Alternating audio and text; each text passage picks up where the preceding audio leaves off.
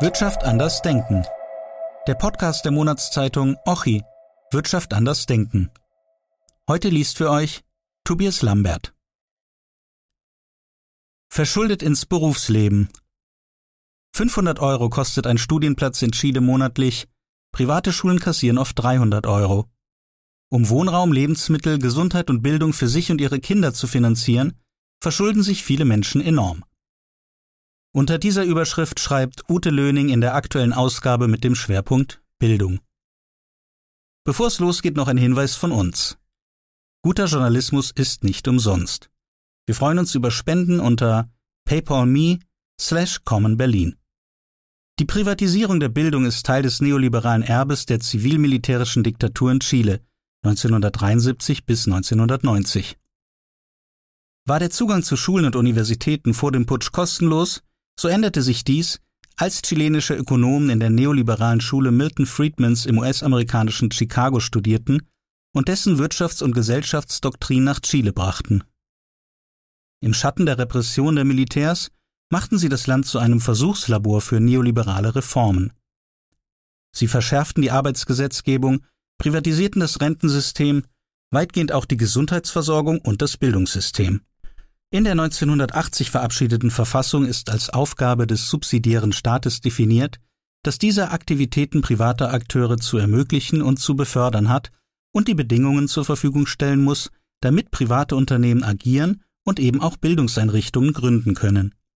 Ein Eingreifen des Staates ist nur da vorgesehen, wo der Markt komplett versagt. Die Verfassung garantiert seinen Bürgerinnen zwar die Wahlfreiheit zwischen privatem und öffentlichem Bildungs- oder auch Gesundheitssystem, aber nicht das Recht auf Zugang zu guter Bildung und Gesundheit.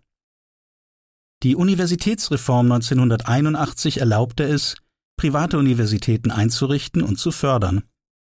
Über 30 Privatunis und viele private Schulen wurden seitdem gegründet. Diese zu betreiben ist in Chile bis heute ein einträgliches Geschäft, denn Bildung ist teuer. Die Mehrheit der Lehrenden an den Universitäten arbeitet trotz akademischer Ausbildung hingegen mit niedrigen Gehältern und unter prekären Bedingungen, auf Honorarbasis oft an mehreren Unis als Stundenprofs. Die Gebühren für einen Studienplatz an privaten und auch an öffentlichen Universitäten liegen bei 500 Euro pro Monat, teils auch weit darüber.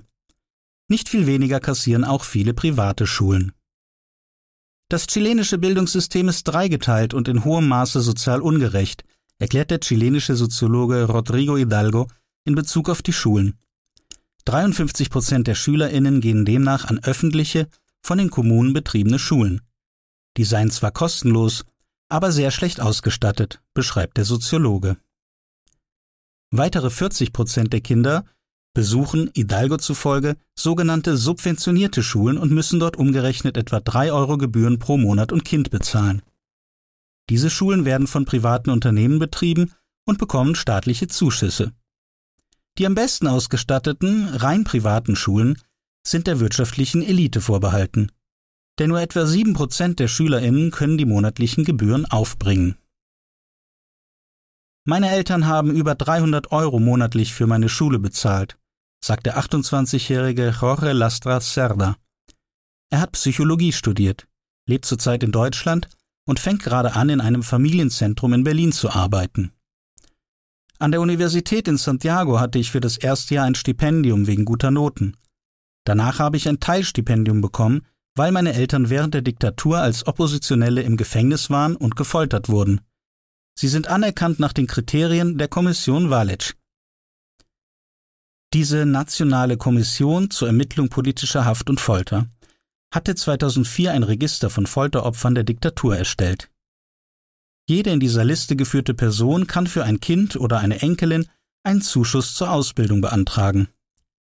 Wirtschaftlich gesehen leben Lastraserras Eltern inzwischen in einer privilegierten Situation. Sein Vater ist Arzt und hat viele Jahre nach der Diktatur in einer Leitungsposition in einem Krankenhaus gearbeitet. Dennoch haben meine Eltern sich sehr anstrengen müssen, um uns fünf Geschwistern eine Ausbildung zu finanzieren, sagt er. Erst jetzt, nachdem meine jüngere Schwester ihr Studium abgeschlossen hat, können meine Eltern daran denken, endlich in Rente zu gehen. Viele seiner Freundinnen und Kommilitoninnen hatten es wirtschaftlich schwerer. Die Privatisierung und die daraus folgende Verschuldung trennen gesellschaftliche Sektoren, sagt Lastra Serda. Dass ich Zeit habe, nebenbei Musik zu machen und dass ich nach Deutschland reisen konnte, hat auch damit zu tun. Das Geld, das ich sparen konnte, um meinen Flug zu bezahlen und hier erstmal anzukommen, mussten viele andere verwenden, um Kredite abzuzahlen. Manche von ihnen haben sich auch weniger an Streiks in Unis oder Schulen beteiligt. Ihnen war klar, dass mit jeder verpassten Prüfung, mit jedem verlorenen Semester ihre Studienzeit länger wurde und dass sie desto höhere Kredite benötigten. Einige Studierende beziehen Stipendien, die seit 2018 an mehr Personen vergeben werden als zuvor, ohne die Gewinnorientierung der Bildungsunternehmen grundsätzlich in Frage zu stellen. Wer nach Teilen des Familieneinkommens durch die Anzahl der Familienangehörigen des Haushalts pro Kopf weniger als etwa 200 Euro zur Verfügung hat, kann an einigen registrierten Unis oder Instituten inzwischen über ein Stipendium für eine Regelstudienzeit ohne Gebühren studieren.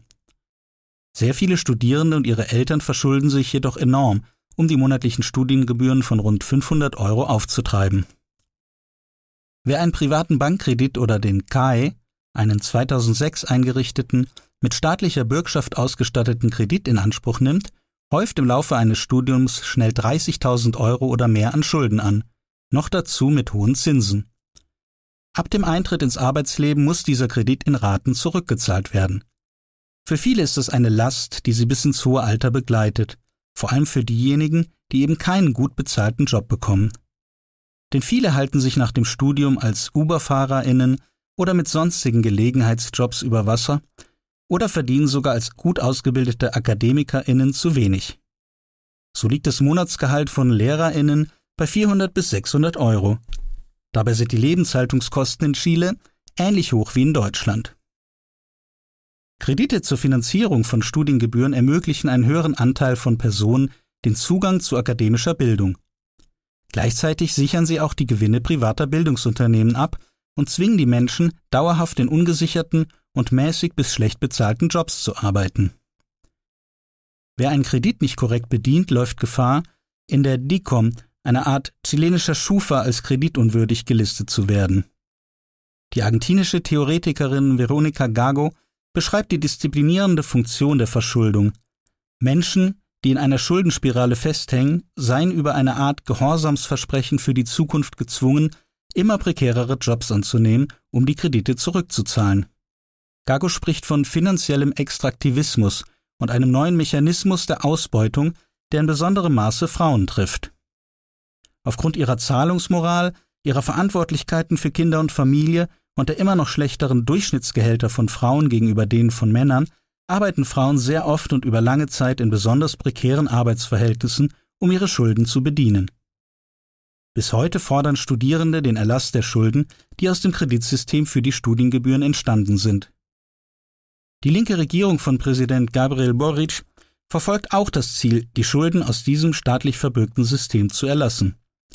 Da sie aber nicht über eine Mehrheit im Parlament verfügt, ist fraglich, ob sie es umsetzen kann. Das Ziel des Rechts auf Zugang zu guter und kostenloser Bildung für alle schien 2022 greifbar nah.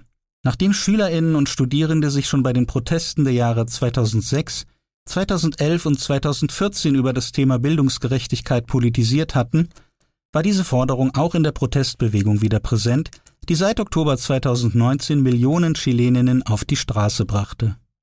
Auch in dem auf die Proteste folgenden verfassungsgebenden Prozess drehten sich zentrale Debatten um mehr Gerechtigkeit in der Bildung. Doch der fortschrittliche Entwurf für eine neue Verfassung, der allen Menschen einen Zugang zu öffentlicher Daseinsvorsorge und auch zu Bildung garantieren sollte, wurde im Oktober 2022 in einem Referendum von der Mehrheit der Bevölkerung abgelehnt. Von dem aktuell laufenden, von rechten Parteien dominierten Verfassungsprozess 2.0 ist eine Neuausrichtung in der Versorgung der allgemeinen Daseinsvorsorge kaum zu erwarten. Nächste Woche hört ihr, worum es in der nächsten Oxy gehen wird. Wir freuen uns, wenn ihr wieder einschaltet. Vergesst nicht, den Podcast zu abonnieren und schaut mal auf oxyblog.de vorbei.